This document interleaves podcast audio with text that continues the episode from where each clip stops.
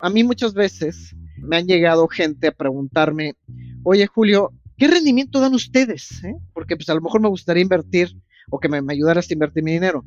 Y yo siempre la pregunta que les hago es, pues más bien tú dime qué riesgos estás dispuesto a tomar. Con base a eso, yo te puedo decir qué rendimiento vas a tener, pero no es porque yo te lo vaya a dar, es porque tú vas a tomar ese riesgo y por compensación de ese riesgo vas a tener un cierto rendimiento. Bienvenidos a Rockstars del Dinero, en donde estamos descubriendo que hacer dinero no es magia negra, hacer dinero es una ciencia. Hay una fórmula para crear y hacer crecer el dinero y en este programa la ponemos en práctica para convertirnos juntos en Rockstars del Dinero.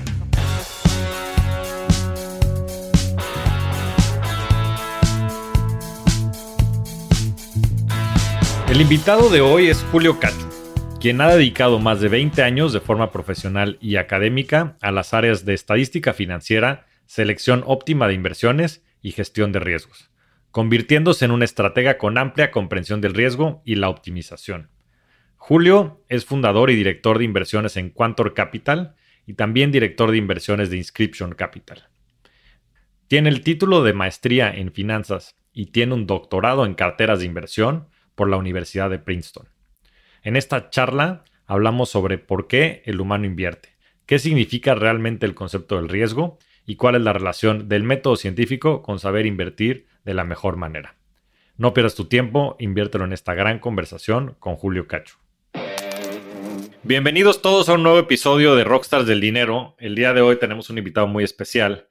Quiero dar la bienvenida a este podcast a Julio Cacho. Bienvenido, Julio, ¿cómo estás? Muchas gracias, Javier. Muy bien, estoy muy bien. Muchas gracias por la invitación. Feliz de estar aquí contigo. Sí, yo la verdad que también. Yo creo que nunca habíamos tenido a alguien que tuviera el currículum que tú tienes. Y la verdad es que estoy muy, muy entusiasmado por lo que le vamos a platicar a todo el auditorio, porque creo que tienes muchísimo que compartir. Y la verdad es que creo que desde que te conocí a ti, a Juan Carlos, me ha fascinado la tesis de inversión que tiene, pero bueno, ya entraremos en eso.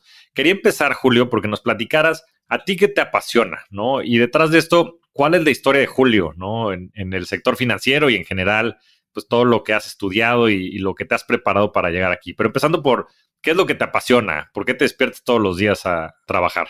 A mí la verdad me apasiona aprender, o sea, es lo que más, más disfruto. Eh, aprender, descubrir nuevas cosas, entender nuevos conceptos, eso me, me súper apasiona. O sea, me encanta poder entender las cosas. Yo creo que eso es lo que más, más, más me gusta. Y como aplicación de eso, pues obviamente me gustan las inversiones. O sea, me gusta entender por qué la gente invierte, qué es el riesgo, qué relación hay entre el riesgo y el retorno esperado. Todos estos conceptos de adversidad al riesgo, de apalancamiento, de por qué la gente invierte de la forma que invierte, o sea, entender por qué los seres humanos toman las decisiones que toman, esto me apasiona. Y por, a ver, entrémosle al tema. ¿Qué es el riesgo? Bueno, la definición del riesgo en términos generales, pues es algo que tiene probabilidad positiva que te puede causar un dolor. O sea, realmente es eso, ¿no? O sea, eso es el concepto. Es un evento futuro que tiene probabilidad positiva y te puede causar un malestar, un dolor. En términos financieros, generalmente la gente eh, piensa en dolor cuando pierden dinero, por ejemplo, o cuando el valor de sus activos baja.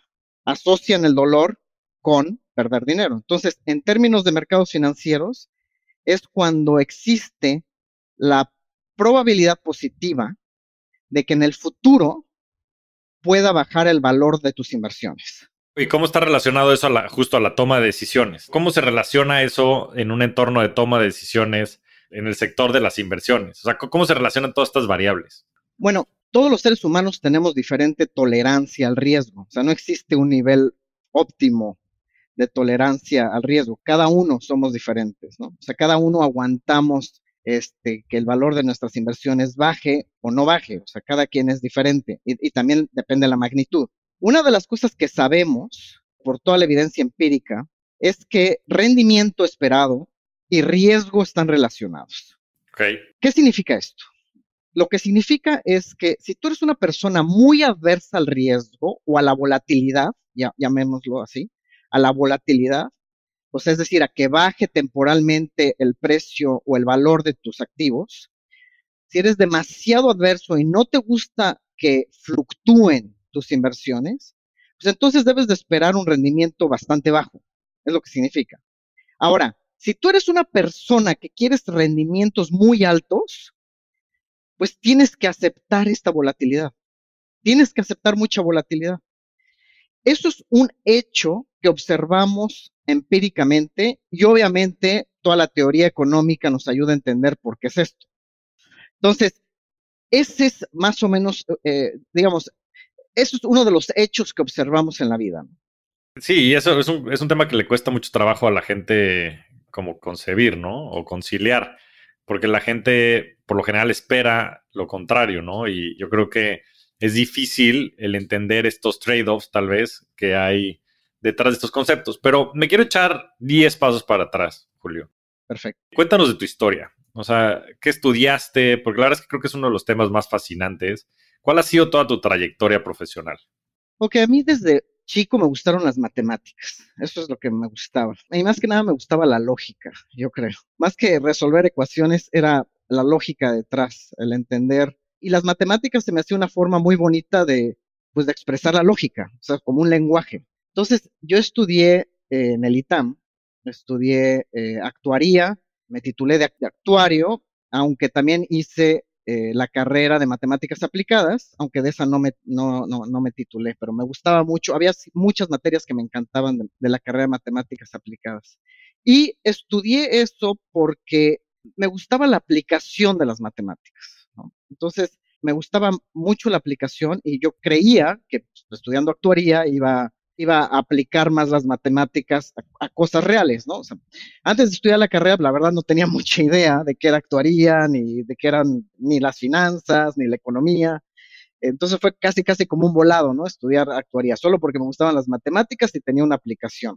Cuando termino la carrera de actuaría, me llamó mucho la atención finanzas. O sea, me llamó mucho que, la atención que había aplicaciones muy elevadas de matemáticas en finanzas. O sea, es decir, había herramientas físicas que se habían desarrollado en, en, la física que tenían aplicaciones muy bonitas en finanzas.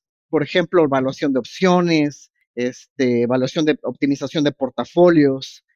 Y entonces, pues eso pues, me encantaba, ¿no? Me gustaban las matemáticas, aparte tenía una aplicación y aparte me, me podía ayudar a entender mejor las cosas. Entonces, eh, decidí estudiar el doctorado en economía tuve la suerte que me aceptaron en la Universidad de Princeton y estudié el doctorado en economía, donde me especialicé en finanzas. De hecho, mi, área de especialización es eh, estadística o econometría y este, economía financiera. Junto se llama econometría financiera, digamos. Esa es mi mera especialización.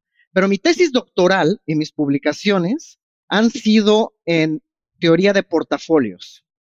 Y es tratar de entender o de tratar de, de responder a la pregunta, ¿existe una forma óptima de invertir o no? O sea, prácticamente es eso, ¿no? Por un lado, tratar de contestar esa pregunta y por el otro lado, entender cómo la gente invierte y por qué. O sea, son las dos áreas que me especialicé. Cuando termino el doctorado, generalmente hay dos cosas que hace la mayoría de los mexicanos, como yo cuando nos íbamos a estudiar. Una es regresarte a México generalmente empiezas a trabajar en, eh, bueno, en esa época, eh, en el sector, eh, en el gobierno, de hecho, por ejemplo, en la Secretaría de Hacienda o en, en Banco Central, eh, o te vas de académico. Entonces, este, yo en esa época ya estaba pensando en irme de académico porque me gustaba mucho la investigación, pero de nuevo, por azares del destino, este, me contactó un fondo de inversión privado muy grande de Nueva York que se llama Safe Brothers Investments. Yo no conocía ni sabía nada de ellos. De hecho, no, no encontré nada en internet, pero dije, bueno, me voy a entrevistar. Y la verdad me impresionó mucho, pues uno saber que era, yo creo que el hedge fund privado, bueno, hedge fund, llamo fondo de inversión más grande del, privado más grande del mundo, probablemente en esa época.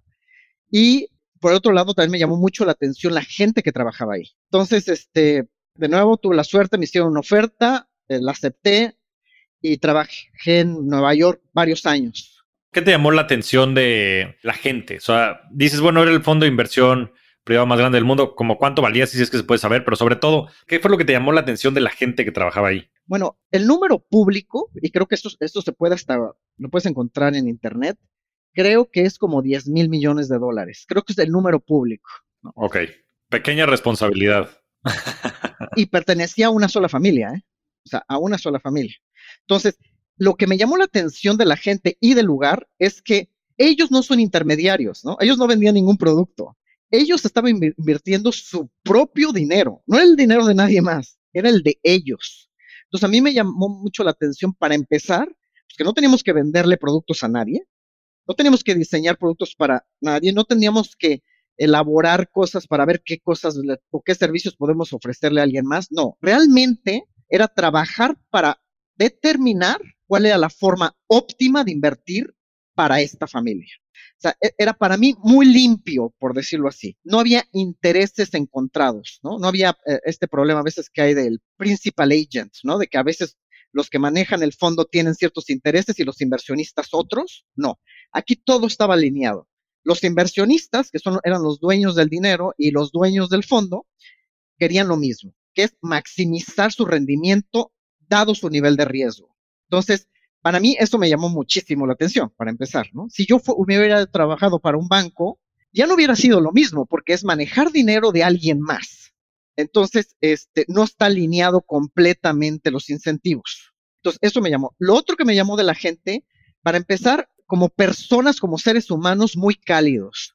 Generalmente en Nueva York, especialmente en el sector financiero, la gente es muy agresiva, este, un poquito déspota, engreída, y aquí era lo contrario, ¿no? Aquí, este, muy sencillos, muy dispuestos a entender la verdad, como que eso me llamó mucho la atención. Y aparte, el currículum de la gente que trabajaba, también, obviamente, ¿no? O sea, eran muchos exacadémicos, eh, gente con una carrera también ya en, finanzas de muchos años. Entonces, todo eso me, me, me llamó la atención. Y yo entré en el área de manejo de riesgos, de hecho, o sea, esa fue el área que yo entré. Es decir, yo trabajaba en el área donde nos encargábamos de monitorear todos los riesgos de todos los fondos, de determinar qué es lo que estaba generando el desempeño de los fondos, o sea, realmente entender la causa, por qué existían estos rendimientos, por qué habían ganado cierta cantidad de rendimientos a través de la historia o actualmente.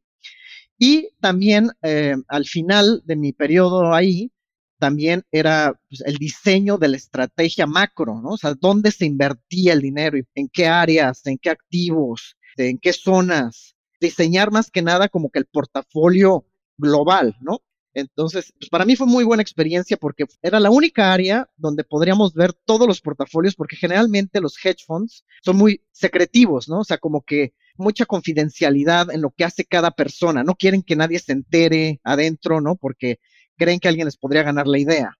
Entonces, yo tuve la fortuna de poder trabajar, o sea, con todos los portafolio managers y de ver todas las diferentes estrategias. O sea, conocí gente muy, muy, muy famosa en el área, como Jim Chanos, que fue el que hizo el shorting de Enron, por ejemplo. Eh, o sea, fue el de los primeros que descubrió que Enron iba a quebrar o que había un fraude ahí o algo. Y así Maverick y, otros, cantidad de otros este, managers. Entonces, para mí fue una experiencia muy buena porque de salir de la academia, pues conozco toda la parte práctica, ¿no? Entonces ahí me empapo de los dos mundos ya, ¿no? Ya tenía la parte académica, ahora la parte práctica, y fue muy bonita mi experiencia ahí. Eh, ahí estuve varios años en Nueva York viviendo. Después renuncio, me, me, vengo a vivir a Houston. Yo ahorita estoy en Houston. ¿Y por qué renuncias? Renuncio por varias razones. Una, porque quería ya estar un poco más cerca de México. O sea, toda mi familia es o sea, todos mis papás, mis hermanos, mi abuelita, mis amigos, todos pues viven en México y la verdad, viajar a México pues, eh, pues, era casi todo un día desde Nueva York, ¿no? O sea, son cinco horas de vuelo más las horas que tienes que estar antes, más que si se retrasa el avión, etcétera. Y de aquí de Houston es menos de dos horas. O sea, el avión, pero más en lo que llegas, o sea, e, era menos de la mitad de tiempo. Otro, el clima la verdad yo nunca me acostumbré al clima de, del noroeste, ¿no? De Estados Unidos. El frío no, no es mi fuerte, entonces también quería este, un clima un poco más, más cálido. Y pues la verdad aquí en Houston pues, hay muchos latinos, entonces también quería esa mezcla un poquito de la gente un poco más cercana a mi cultura, ¿no? Entonces, fue prácticamente por eso, porque la verdad er, eres una super empresa y me costó mucho trabajo tomar esa decisión, pero bueno, por eso me cambié. Me vine sin trabajo, me vine sin nada, nada más renuncié con mis ahorros y después tuve la fortuna, ya estando aquí en Houston, de conocer a Juan Carlos, que es mi socio. Juntos platicamos de, empezar un negocio de asesoría financiera, lo iniciamos y después se transformó en una parte en un hedge fund que se llama Quantor y otra parte siguió siendo un asesor financiero que es Inscription y por otro lado, me metí otra vez un poco a la academia, doy clases en la Universidad de Rice, doy clases de inversiones.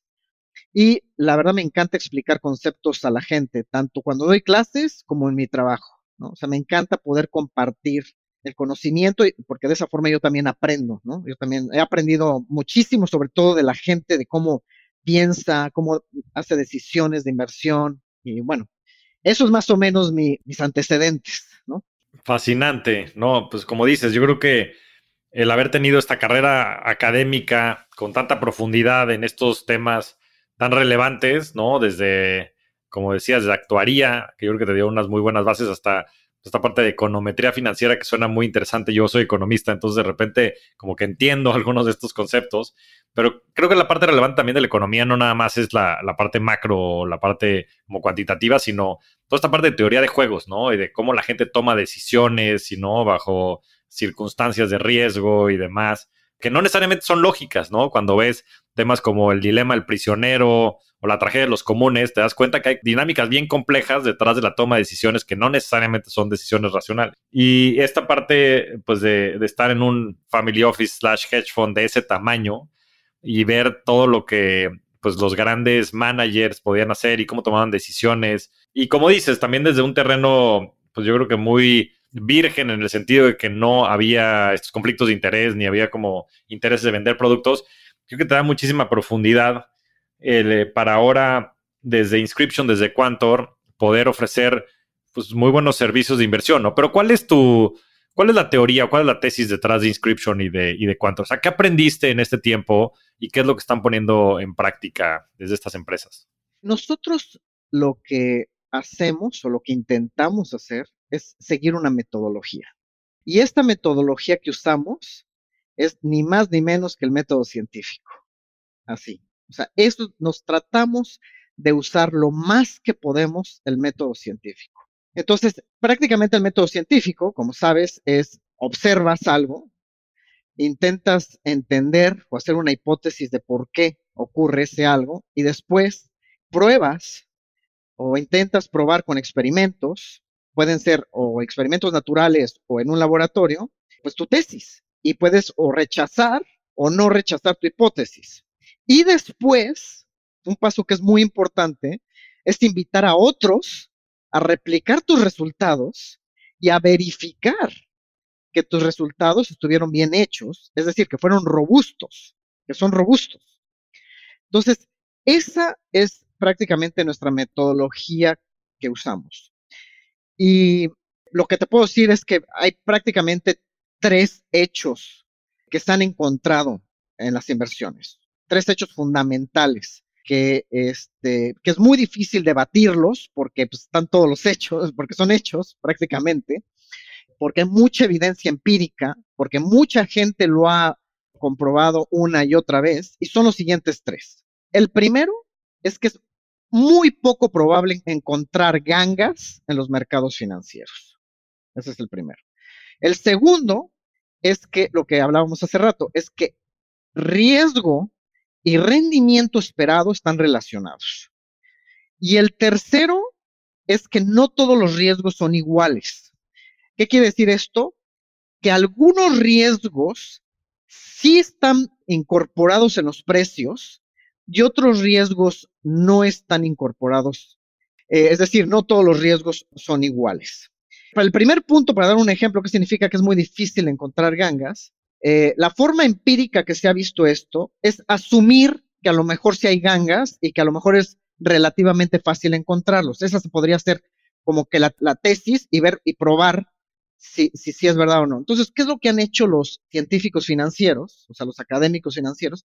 Pues han dicho, bueno, pues vamos a agarrar a los profesionales en inversiones y ver si de acuerdo al riesgo que toman, este, encuentran gangas. ¿Qué significa esto? Pues que si le ganan, por ejemplo, a su propio mercado, al mercado donde están invirtiendo, pues vamos a ver si le ganan. Y lo que se encuentra es que la gran mayoría eh, de los inversionistas, hasta profesionales, no le ganan al mercado en el largo plazo. es muy poco probable que le ganen. Esto se traduce en que si hay gangas, pues es muy poco probable encontrarlo, porque una ganga lo que significa es que encuentras un activo que dado el riesgo que tiene, vale menos de lo que es. Es decir, es un activo que te va a dar un rendimiento muy alto dado el riesgo que tiene. Pero si te pones a pensar un poquito sobre eso que estoy diciendo, un activo con muy bajo riesgo que tenga un rendimiento alto, pues yo creo que todo el mundo estaremos invirtiendo en esto, ¿no? O sea, todo el mundo. Entonces, es poco probable realmente pensar que dado toda la gente tan inteligente que hay en el mundo, con tanto dinero, dejara sobre la mesa, pues dinero. Y esto se comprueba, es lo que digo. Hay un paper muy famoso en el 2010 de Eugene Fama, que es premio Nobel de Economía, profesor de la Universidad de Chicago, este, que él estima que el 97% de los inversionistas profesionales no le ganan al mercado en el largo plazo, dado el mismo riesgo, ¿no? O sea, ajustado por riesgo. Entonces, impresionante, o sea, 97% se redondea a 100, ¿no? O sea, 97% de los inversionistas profesionales no le ganan al mercado en el largo plazo. en el largo plazo ajustado por riesgo. Así es. Y esos son los profesionales, ¿no? Los amateurs, yo creo que. Pues los amateurs, o sea, menos, ¿no? Porque obviamente. Tienen menos información, contexto, experiencia. Bueno, quién sabe. ¿eh? Tienes razón. Quién sabe. Hay gente que dice, es tan competitivo el mercado, tan competitivo que aunque no tengas experiencia, pues a lo mejor te va igual que un profesional, porque todos los profesionales ya le están extrayendo posibles gangas que hubiera, por decirlo así, entonces pues dejan prácticamente sin nada, sin nada de, estas gangas a la gente. Y esto lo que te da a entender un poco es que los mercados, aunque sabemos que no son perfectamente eficientes, son lo suficientemente eficientes como para que sea muy difícil encontrar estas gangas, ¿no? O sea, esta es, más o menos la idea. Ahora, no significa que no va a haber gente que le gana al mercado, siempre va a haber. Pero aquí hay dos cosas importantes. Primero, es muy poco probable que alguien le gane al mercado. Segundo, aunque le haya ganado alguien al mercado, no sabemos si esa persona le va a seguir ganando a su, a su propio mercado. No sabemos. Y tres, no sabemos si esa persona le ganó porque tiene un skill fenomenal o fue simplemente por suerte. Entonces, es bastante complejo, ¿no? ese es el problema con, las inversiones. Cuando tú asumes que puedes encontrar gangas, estás jugando un juego donde la probabilidad está en tu contra. Ya, está clarísimo. No, sobre todo por lo último que dices, ¿no? Dices, no nada más es la probabilidad de que no le gane, sino de que le esté ganando por las razones incorrectas y que le siga ganando en el tiempo. Exactamente. Exactamente. Y la mayoría de las personas lo que ves es que toman decisiones en función del rendimiento pasado, ¿no? Agarran y dicen, no, pues le fue buenísimo a este fondo, a este ETF o lo que sea, voy a comprarlo. Mucha gente seguía por eso, porque es medio lógico, si te das cuenta. O sea, cuando tú dices, oye, ¿quién irá a ganar? ¿Qué equipo de fútbol irá a ganar el mundial? Pues generalmente ves en el pasado, oye, ¿qué equipos han ganado? Más o menos, si te das cuenta, ah, pues probablemente va, a ganar más o menos, o en promedio van a ganar los mismos, ¿no? Estos cuatro siempre ganan, pues alguno de estos cuatro. En competencias de atletismo lo mismo y así.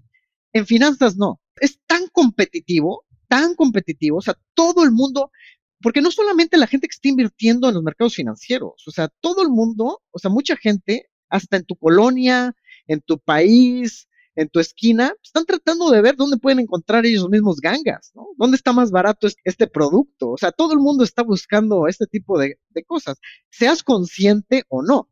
Pero eso es muy buen punto el que dijiste, porque mucha gente se fija, oye, en el pasado le ha ido muy bien a este fondo, o a este banco, o a este no sé qué, le ha ido muy bien, entonces seguramente le va a ir bien en el futuro. Y lo que sabemos es que eso no es verdad. Uno de los hechos que observamos es que el pasado no es indicador, o más bien, el desempeño pasado no es indicador del desempeño futuro. De hecho, legalmente, por lo menos en Estados Unidos, no sé si en México, pero en Estados Unidos, te forzan, cuando vendes algún producto financiero y estás registrado, el gobierno te dice, pon ahí que past performance is not indicative of future returns, ¿no? O sea, es decir, que no, que el pasado no es indicativo del futuro. Y no sé si existe inclusive evidencia empírica, porque está toda esta teoría de return to the mean, ¿no? De que las cosas convergen a la media. Que tal vez inclusive los que le hayan ido mejor después tengan hasta periodos de como underperformance, ¿no? Para que regresen a la media. Pero bueno, interesantísimo este tema.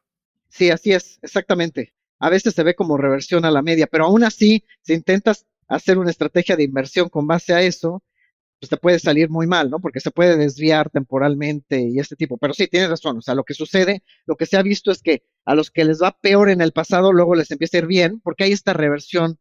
Normalmente en la vida, ¿no? En, hasta en la vida como humanos, pues hay una reversión a la media. O sea, a veces tenemos días buenos y a veces tenemos días malos, ¿no? De hecho, no sé si te sabes esta historia de Daniel Kahneman, o también premio Nobel de Economía, que es un psicólogo que ganó el premio Nobel, Sí, el del libro de Thinking Fast and Slow, ¿no? Lo, recomiendo muchísimo, vale mucho la pena.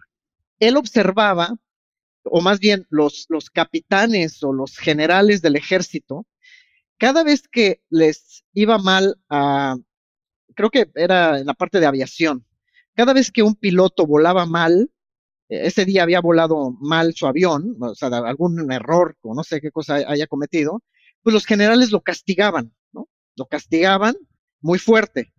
Y en los generales decían, ¿sabes qué? Lo que no sirve es premiarlos. Porque cuando les va muy bien en un día y los premias, luego les va mal. Les, va mal al siguiente día o los días después. Y es justo lo que tú dices. Lo que pasaba es que no tenía nada que ver con el castigo. Simplemente, pues a los pilotos tenían días buenos y días malos. En promedio, había un promedio. Entonces, cuando tenías un muy buen día, ibas a regresar a la media, simplemente. Entonces, tienes toda la razón.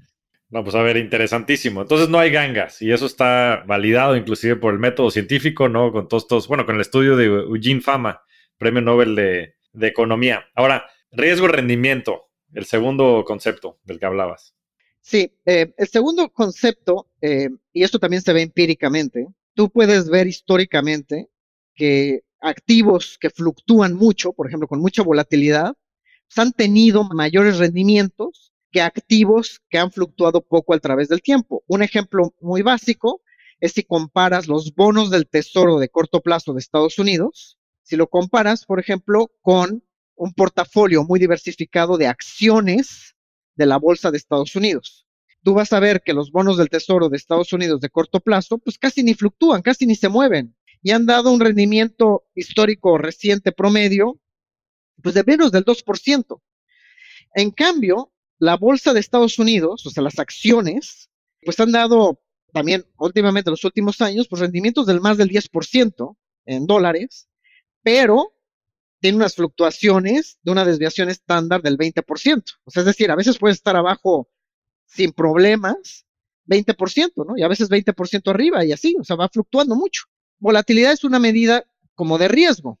Entonces, esto se ve empíricamente, o sea, eso lo ves. O sea, esto se ha probado empíricamente y aparte hay teorías detrás, ¿no? De por qué probablemente riesgo y rendimiento van de la mano. Lo mismo que con las gangas. ¿Por qué es tan poco probable encontrar las gangas? También hay teorías de por qué. O sea, existen. Pero una cosa es el hecho y la otra cosa es tratar de explicar el por qué ocurre. Entonces, riesgo y rendimiento es la clave. Por ejemplo, a mí muchas veces me han llegado gente a preguntarme, oye Julio, ¿qué rendimiento dan ustedes? Eh? Porque pues a lo mejor me gustaría invertir o que me, ayudaras a invertir mi dinero. Y yo siempre la pregunta que les hago es, pues más bien tú dime qué riesgos estás dispuesto a tomar. Con base a eso, yo te puedo decir qué rendimiento vas a tener, pero no es porque yo te lo vaya a dar, es porque tú vas a tomar ese riesgo y por compensación de ese riesgo vas a tener un cierto rendimiento. Eso es correcto, ¿no? Entonces, básicamente lo que tú puedes hacer es diagramar que en función de X riesgo podrías aspirar a tener cierto rendimiento, ¿no? Y eso, Así tenerlo dentro de un modelo. Exactamente. Y lo que más puedes decir, la verdad, porque ni puedes decir exactamente qué rendimiento vas a tener. Cuando tomas riesgo o algo de riesgo o algo de volatilidad, no puedes decir exactamente qué rendimiento vas a tener.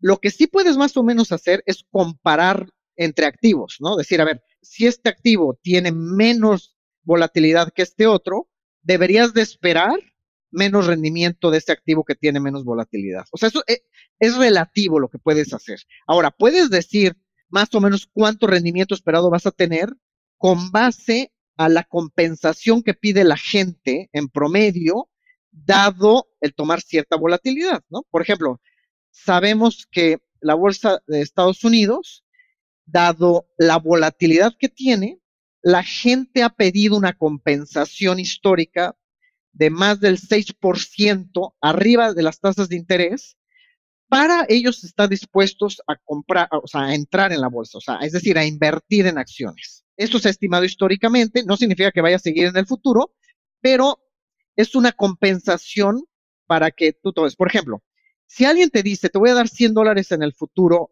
seguro, te los voy a dar, seguro. Y, a lo mejor es el gobierno de Estados Unidos que te lo dice. Sabes que el gobierno de Estados Unidos puede imprimir dólares.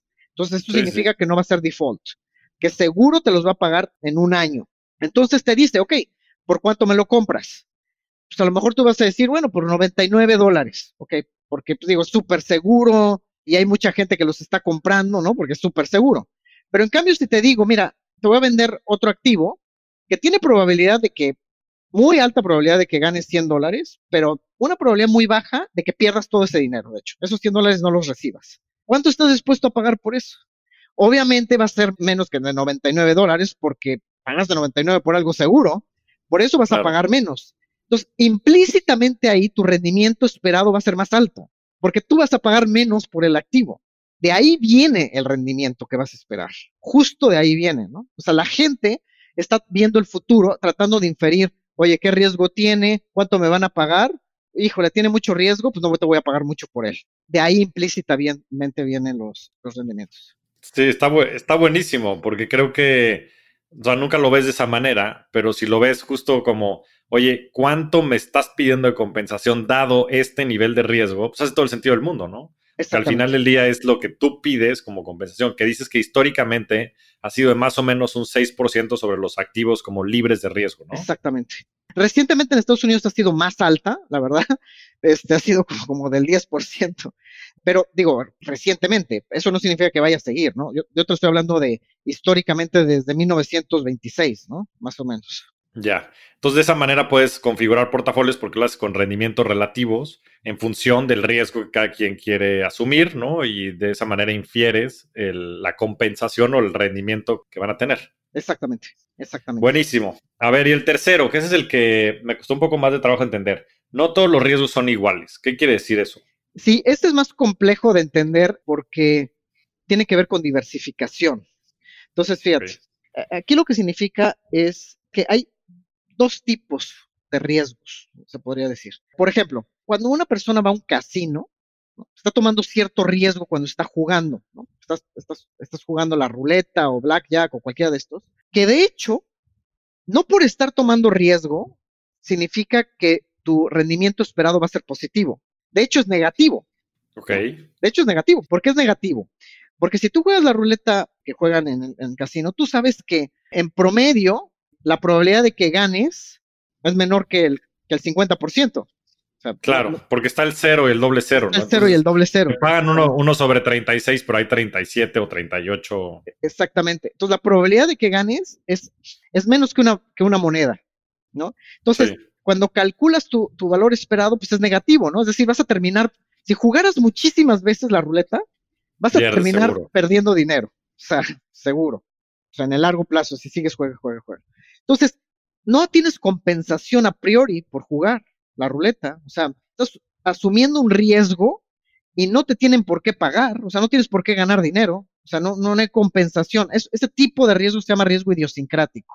Ahora, ¿dónde observamos también este tipo de riesgo idiosincrático? Por ejemplo, cuando inviertes en una sola empresa. Si yo pongo todo mi dinero en una empresa, tiene muchísimos riesgos esa inversión. ¿Cuáles son esos riesgos? Pues mira, para empezar, va a depender de la economía mundial, ¿no? Si la economía mundial va mal, pues probablemente tu negocio o ese que le pusiste todo el dinero, pues no le va a ir tan bien. Un ejemplo de esto es el COVID. ¿Cuántos negocios no les fue mal por el COVID? Dos, no solamente tienes riesgo por la economía mundial, también tienes riesgo por la economía de tu país. No todos los países les va igual de bien. O sea, si, si vives en Estados Unidos, pues ya tienes una ventaja muy grande a que si vives en, a lo mejor en Etiopía o en algún país tercermundista pequeño, o sea, simplemente por vivir en diferentes economías, eh, pues no va a tener el mismo éxito tu negocio. Tiene varios riesgos que van a depender del país. Va a depender de la ciudad de donde estás. Imagínate que pones un restaurante en una ciudad en México, en Puebla, por ejemplo. Pues también va a depender de los riesgos de esa ciudad, ¿no? También va a depender de que, qué tal si te cambian la ley en esa ciudad, el uso de, suelo. No solo eso, ¿qué tal si alguien te pone un restaurante enfrente que va a estar mejor y la gente lo prefiere? Riesgo de competencia. Riesgo de que te salga mal, aunque le pongas todas las ganas del mundo, la comida te salga mala. Y entonces enfermes a toda la gente. Otro riesgo más. Riesgo de que el, mesero haga una, se equivoque en algo. O sea, tienes una cantidad de riesgos que muchos de estos no, no te compensan, son idiosincráticos. ¿Por qué no te compensan? Porque muchos de estos riesgos los puedes diversificar. Por ejemplo, si yo que realmente quiero poner un restaurante en la ciudad de Puebla, pues tengo que cuestionarme y preguntar, ¿por qué quiero un restaurante en la ciudad de Puebla? Es como inversión, ¿eh? No como yo trabajar, porque es diferente decir yo voy a trabajar en el restaurante a decir yo voy a invertir dinero. Son dos cosas diferentes. Cuando trabajas es capital humano. Cuando inviertes es capital financiero. Entonces yo solo estoy hablando ahorita del capital financiero. Solo invertir dinero.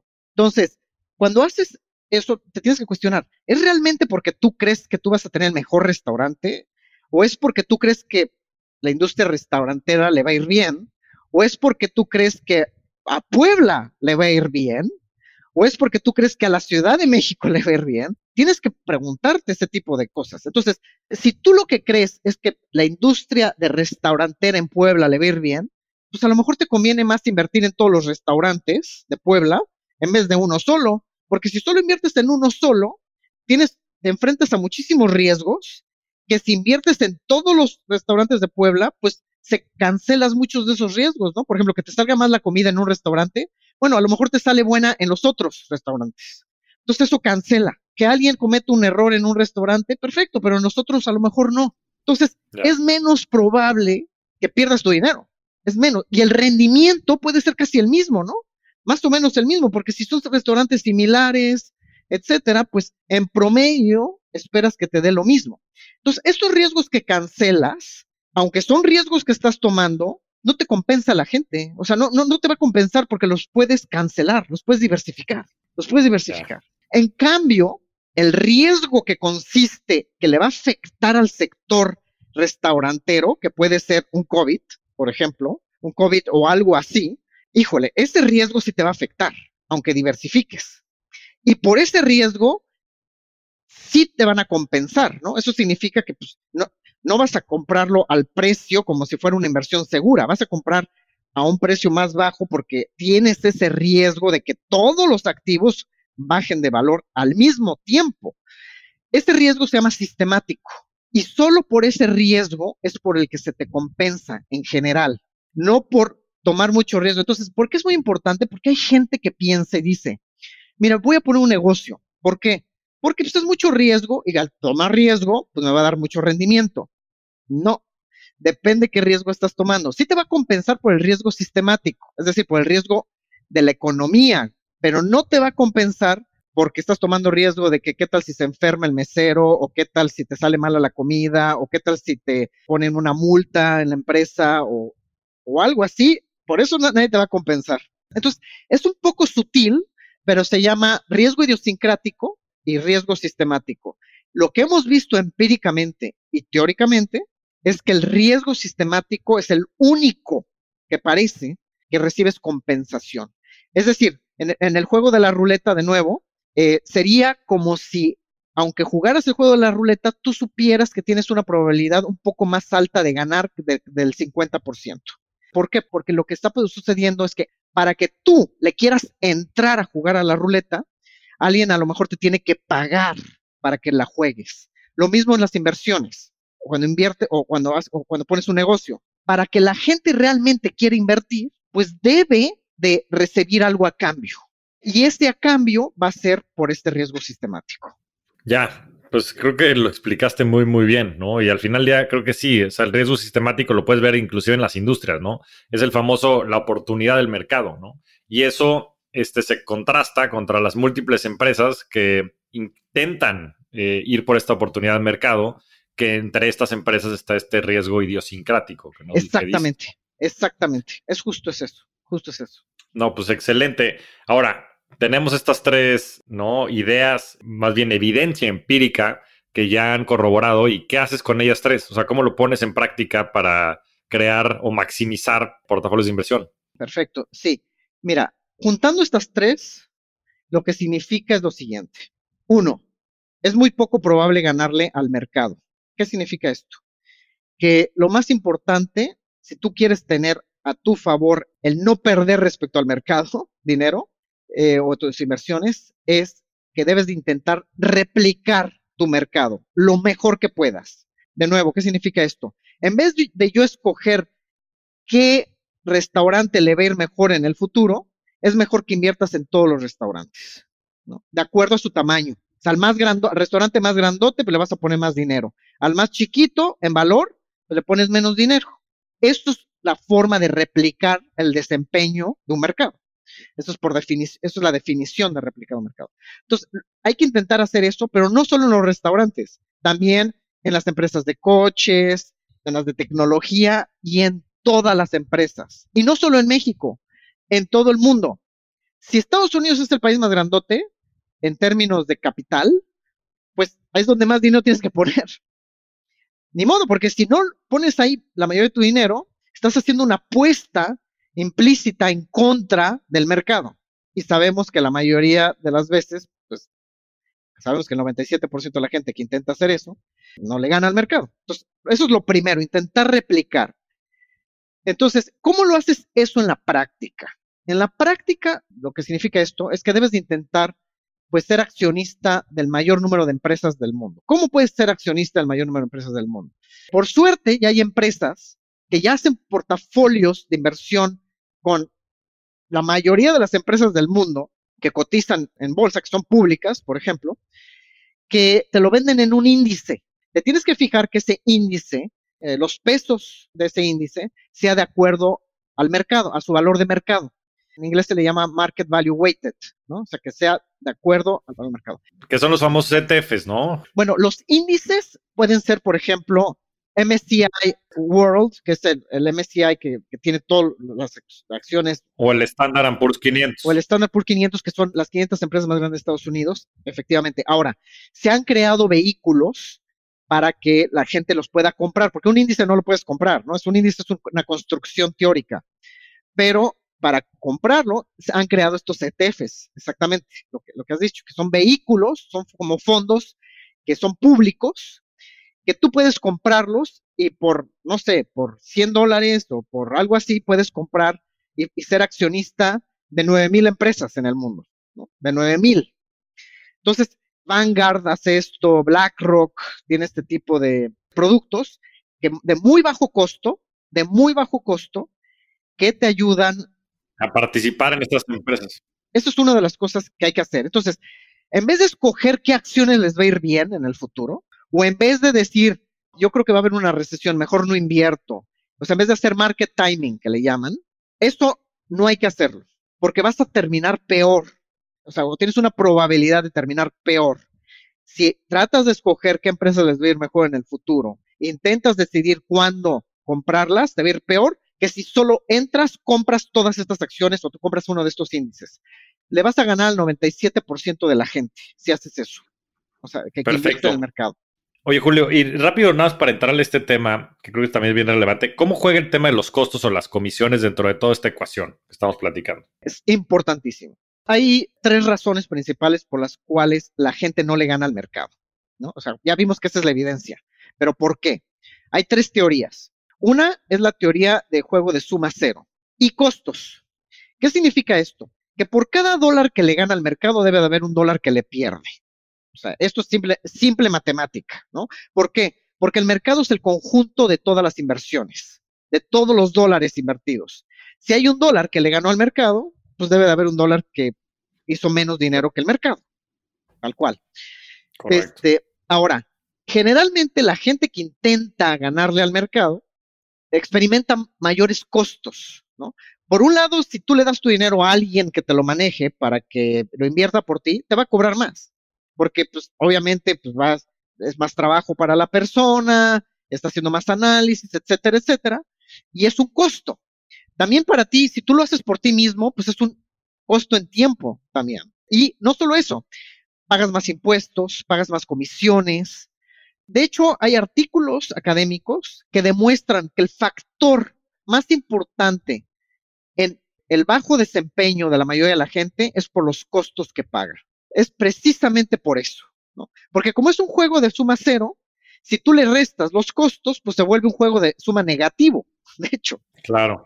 Entonces, es importantísimo que te fijes en fondos que diversifican muy bien, por un lado, que replican el mercado muy bien, y por el otro lado, que sea del más bajo costo posible. Que de nuevo, es como Vanguard, por ejemplo, o, BlackRock, ya están haciendo eso. ¿no? Vanguard, sobre todo, su filosofía es cada vez bajar más las comisiones y los este, costos de los fondos a medida que entra más gente. ¿no? Ese ha sido su éxito de su, en, su, en su modelo de negocio. Entonces, Sí, que inclusive, digo, Vanguard es una empresa como sin fines de lucro, ¿no? O sea, tiene un modelo bien interesante en el cual no tienen accionistas arriba de la empresa, sino que más bien todas las utilidades las reflejan en bajar los costos de sus productos, ¿no? Los ETFs. Después a ver si invitamos aquí a Juan Hernández, que es el country manager en, en México y es buen amigo. Entonces aquí lo tendremos para platicar del tema. Sí, es una gran, es una gran empresa y este John Bogle, o sea, el que lo inició, pues la pasó mal los primeros años, obviamente, porque nadie, en esta época, nadie creía que replicando el mercado le ibas a ganar a los supuestos expertos y pues les, acabó ganando, ¿no? A todos. Sí, bajando los costos y creando, pues yo creo que la plataforma más grande de inversiones a nivel global, ¿no? No sé si valgan ya como 8 o 10 trillones, ¿no? De dólares, trillones de dólares. Sí, valen trillones, trillones de dólares, exactamente, trillones de dólares. Buenísimo. Pero bueno, entonces ya tenemos estos vehículos que diversifican, que tienen bajos costos. ¿Qué más hacen ustedes para asesorar a la gente? Bueno, o sea, nosotros pues intentamos entender mucho lo que hacemos es educar a la gente, ¿no? Explicarles este, todo esto que estuvimos platicando, ¿no? Que riesgo y rendimiento van de la mano, que es muy poco probable encontrar gangas, etcétera. Y después es también determinar su tolerancia a la volatilidad, ¿no? Y explicarles qué es la volatilidad. Porque, por ejemplo, ahorita te dije, replicamos las acciones de todo el mundo, ¿no? Pero ese portafolio va a fluctuar muchísimo, ¿ok? Va a fluctuar. O sea, durante el COVID, por ejemplo, un portafolio así cayó 35% en marzo del 2020, este, en valor. Después se recuperó, pero temporalmente puede fluctuar. Entonces, no toda la gente es tolerante para eso, ¿no? No toda la gente puede aguantar eso este, por ejemplo, si ese dinero lo vas a usar para pagar la colegiatura de tus hijos en un año, pues a lo mejor no quieres tener el riesgo de que pueda bajar 35% el valor de, de tu portafolio. Entonces, ¿de qué depende cómo vas a invertir? Pues de tu tolerancia al riesgo, a la volatilidad. ¿Qué tanto puedes aguantar estas volatilidades? Y ahí viene de nuevo el otro punto. Riesgo y rendimiento esperado van de la mano. Entonces, si tú no aguantas mucha volatilidad, pues tus rendimientos van a ser bajos. Pero así es, o sea, no pasa nada. Dado que tú no puedes tolerar volatilidad, pues nada más debes de hacerte la idea de que pues, tus rendimientos en promedio van a ser bajos, que no tiene nada de malo, es lo que es. Así es esto. es, lo que es. Y entonces no te, nada más tienes que hacer la paz interna con eso. Ok, yo no aguanto riesgo, pues no voy a, o sea, es igual, si a ti no te gustan las alturas, pues no te subas a un edificio, tampoco vas a ver la vista más bonita, pero digo, es, la compensación, ¿no? O sea, no, no hay, no hay free lunch, no hay gangas. entonces, no free lunch. Entonces, este, pues tienes que hacer la paz con eso, ¿no? Ahora, si quieres rendimientos altos, pues entonces tienes que aceptar el riesgo. Aceptar la volatilidad. O sea, aceptar que tu portafolio va a fluctuar. Ahora, puedes tú hacer cosas psicológicas para evitar ver tu portafolio, ¿no? O sea, puedes decir, bueno, no voy a ver mi cuenta más que una vez al año, ¿no? o cosas así para intentar psicológicamente que te ayude a aguantar la volatilidad. Pero hay cosas que no, que aunque te escondas, pues es, la realidad, ¿no? O sea, si tú necesitas dinero dentro de un año y necesitas pagar este, tu hipoteca o necesitas pagar la colegiatura de tus hijos, pues dudo que quieras tomar un riesgo de que pueda bajar el valor 30% porque vas a tener una pérdida fuerte y a lo mejor ni te alcanza para pagar, ¿no? La colegiatura. Pero sí, sí, está clarísimo. Si me dices, este dinero que tengo lo voy a querer para dentro de 20 años, o sería dinero que yo usaría para poner un negocio.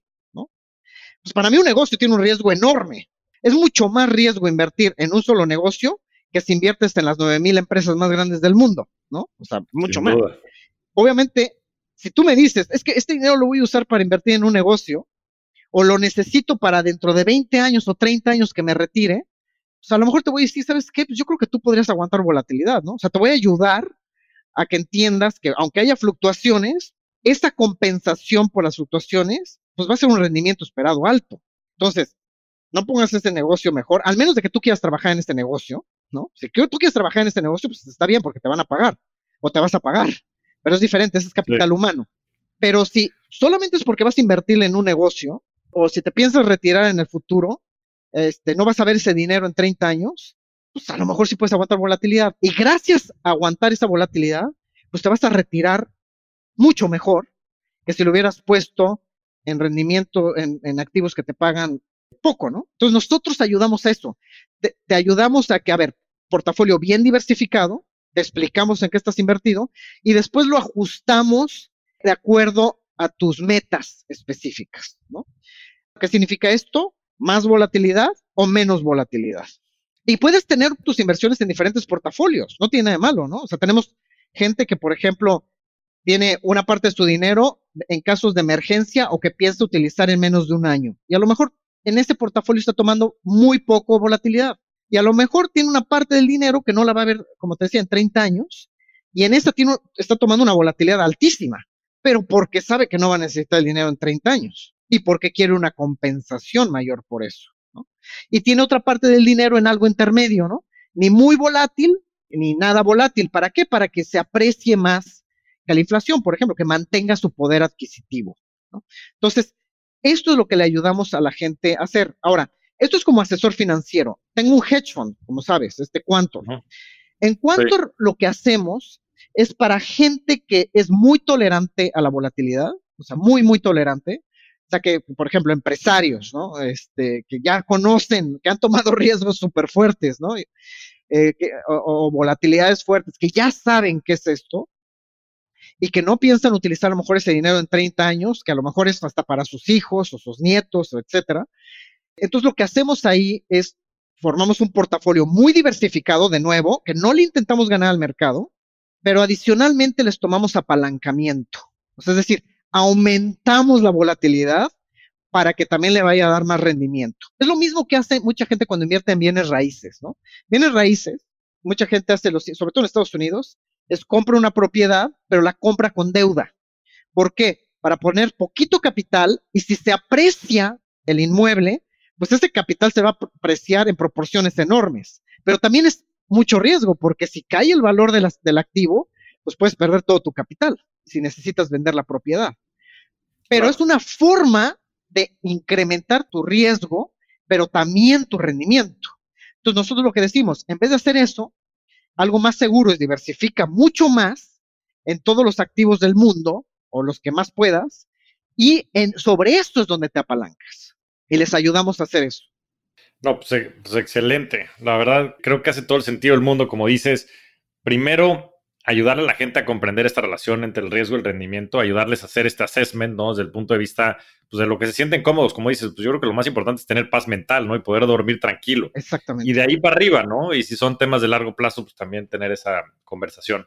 Y después, bajo esta evidencia empírica que tienen de que no hay gangas, y de que pues, necesitas diversificar para eliminar estos riesgos idiosincráticos, generas portafolios con esta combinación probablemente entre deuda y renta variable, este, minimizando los costos, ¿no? Suena todo dar.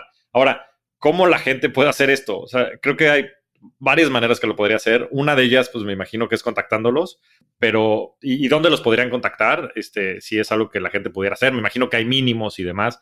No sé si operan también en México, sé que tienen operaciones en Estados Unidos. Y la segunda es, si no tuvieran acceso a esa posibilidad, ¿qué podrían hacer?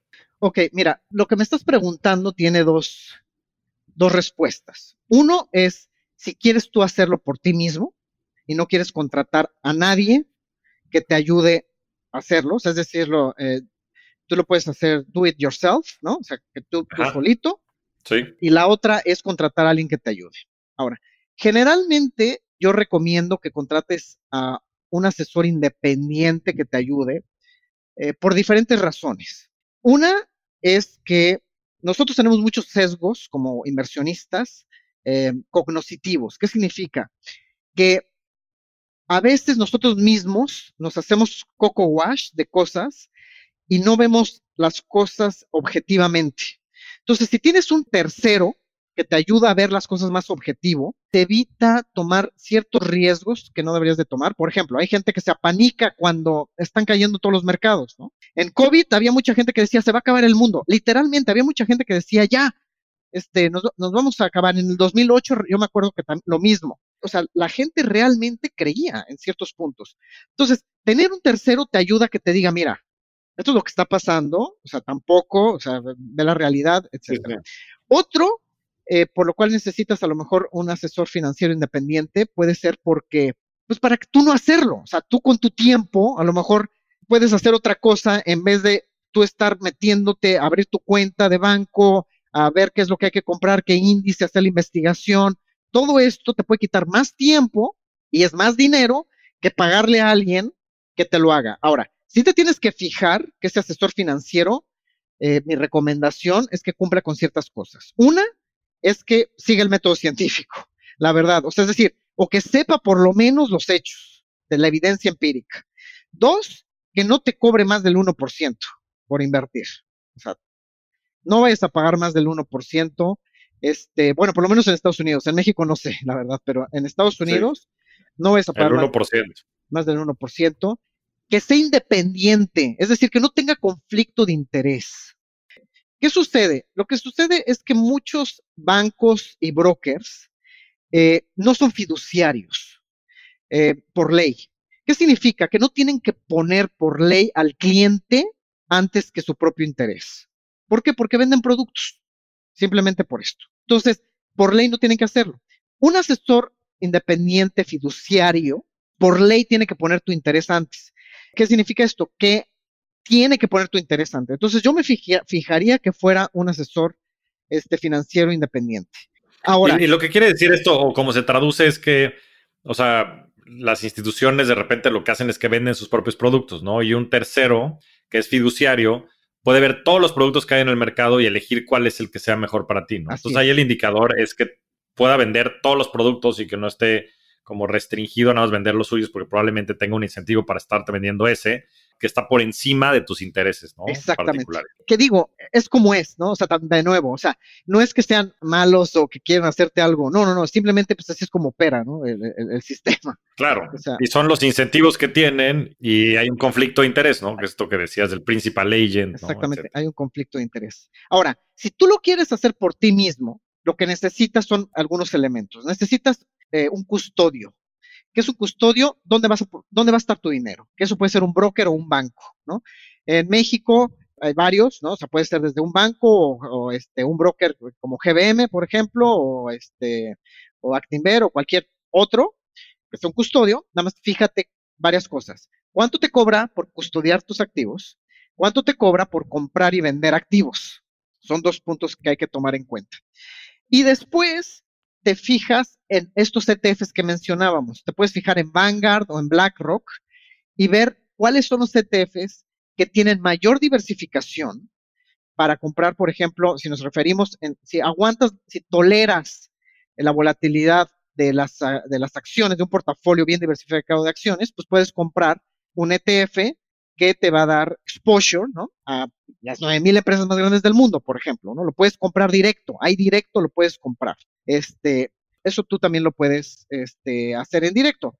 Lo único que yo digo es que si no tienes las expertise de qué comprar, cuándo rebalancear, realmente eso es lo que más me conviene. Por eso a veces se necesita como que un asesor este, financiero y, financiero independiente. Ahora, también hay otras cosas que se llaman robo advisors robo en inglés, no en español, ¿no? No, es de robar. sí, claro. En inglés. Este, asesores, asesores, asesores digitales automatizados, ¿no? exactamente. esa es la traducción que tenía. Que no es tan mal, ¿eh? O sea, hay muchos que no están mal. Por ejemplo, aquí en Estados Unidos, Charles Schwab creo que tiene uno, Betterman tiene otro, hasta Vanguard creo que tiene uno. Eh, te cobran muy bajo, este, y te hacen ciertas preguntas y ya usan índices ellos de por sí para, para diversificarte no está tan mal. O sea, la verdad no, no, no está. no está mal, especialmente si, si, no quieres pagar mucho de, comisiones, si no tienes montos muy grandes, si no necesitas mucha complejidad en tus objetivos, en tus metas. Ahora, tú me preguntaste a mí en particular dónde me pueden encontrar. Pues mira, yo, yo estoy en Estados Unidos, yo soy un asesor financiero aquí en Estados Unidos. Mi empresa principal para dar asesoría financiera se llama Inscription Capital. Y pues me pueden mandar correo electrónico, o sea, me pueden contactar, juliocacho arroba inscriptioncapital.com, si quieren con todo gusto pueden contactar. También estoy en Twitter, en Twitter es JCacho Díaz, ahí yo pongo mis ideas, generalmente. Pongo, pues, temas a veces que tienen que ver con finanzas, eh, eh, pero es prácticamente siguiendo la metodología del método científico, ¿no? O sea, es publicando resultados robustos académicos y este tipo de cosas. Y recomiendo leer, o sea, si tú te gusta hacer las cosas por ti, hay buenos libros este, que te ayudan a tú hacer tu propio análisis o tu propio método científico. Tu, propio portafolio. Hay uno que se llama, creo que se llama The Investment Answer en inglés. Este, que si quieres luego te lo mando para que lo puedas poner ahí en tus notas del podcast. Va. Este es un libro bastante pequeño, 50 hojas. Eh, está basado en el método científico, 100%, y te viene muy bien porque te dice cómo las diferentes partes que necesitas, ¿no? Escoger el broker, qué tipo de broker usar, fijarte en los costos, qué tipo de portafolio hacer dependiendo de tu, a tu adversión al riesgo y este tipo de cosas, ¿no? Buenísimo, Julio. Además tienes un podcast, ¿no? En el que tienes algunos de estos capítulos, bueno, muy breves, en los que hablas, episodios, en los que hablas de algunos de estos conceptos, ¿no? ¿Dónde te pueden encontrar? Sí, mi podcast se llama Cómo Invertir. Está en Spotify, está en Apple Podcast también como platicábamos antes, este podcast yo lo hice para, para mis prospectos o para mis clientes, para explicarles ciertos conceptos, ¿no? Son muy cortos, muy breves, pero te explican varios de los conceptos que estuvimos platicando ahorita. Y, este, te digo, yo lo uso como una herramienta para comunicarme, ¿no? O sea, hay veces que para no repetirme yo mismo varias veces, a veces les digo, ¿saben qué? Escúchate episodio 1, 2 y 3 y eso te va a ayudar a responder la pregunta que tienes. Buenísimo. Pues ahí también que, le echen un ojo al podcast. Y ya se nos fue el tiempo volando, pero quería preguntarte dos preguntas. La primera es cómo se ve tu portafolio de inversiones, que nos platiques un poco cómo está la distribución.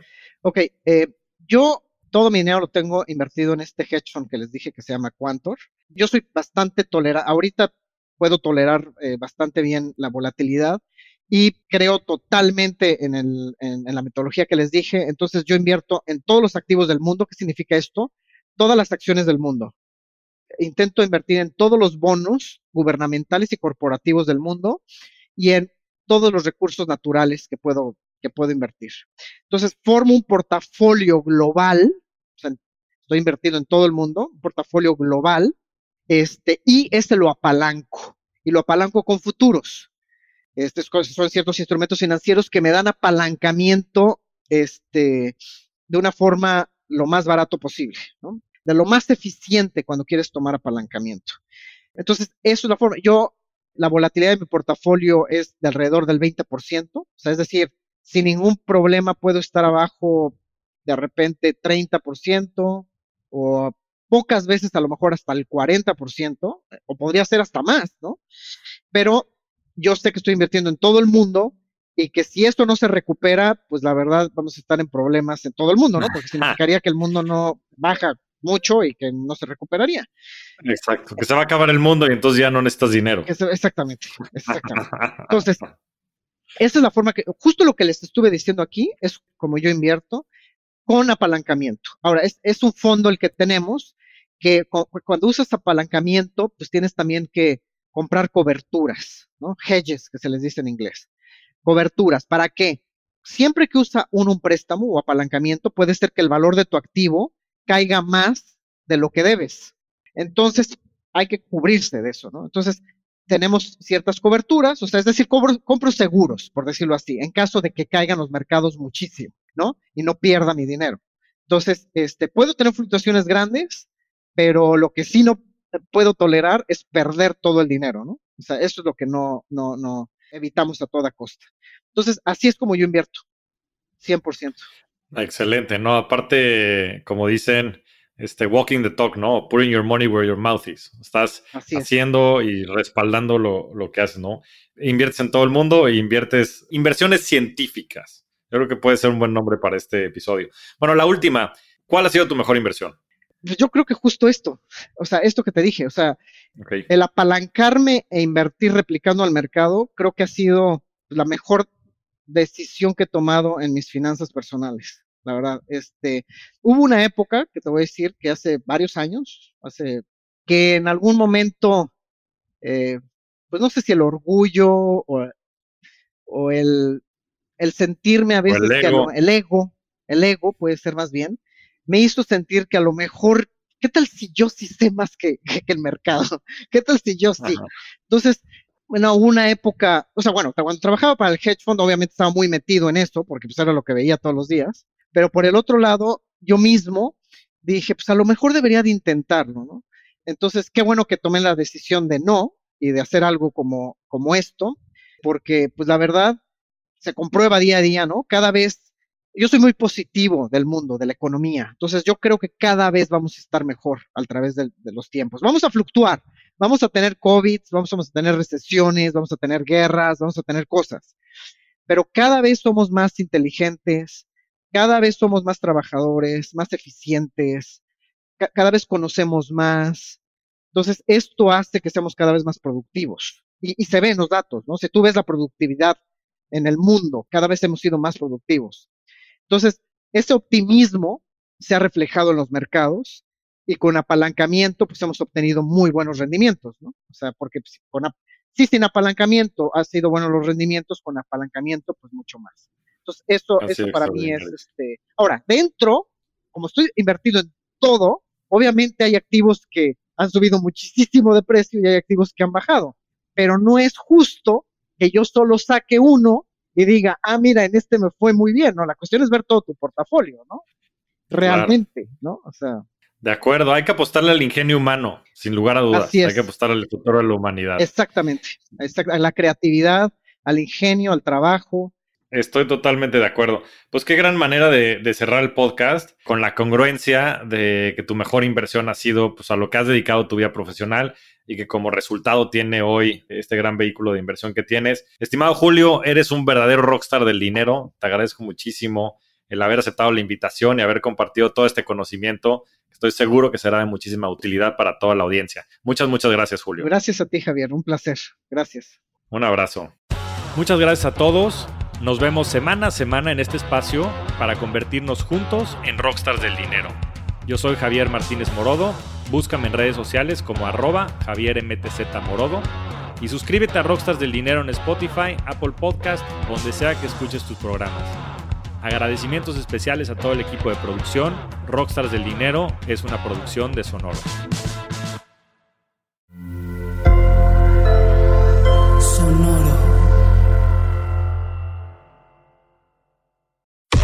Cuéntame de economía. Nueva temporada. Nuevas voces. Cuéntame de economía. podcast que hará tu vida financiera más sencilla. Sencilla. Si tú eres de los que no sabe cómo ahorrar, qué subió de precio y por qué, cómo sacar un crédito o cómo entender el Temec, Cuéntame de economía es para ti. Aquí te lo contamos sencillo y a la carta. Cuéntame de economía para que la economía y el dinero no te hagan sufrir. Un episodio nuevo cada lunes en todas las plataformas de podcast y el canal de YouTube de Expansión.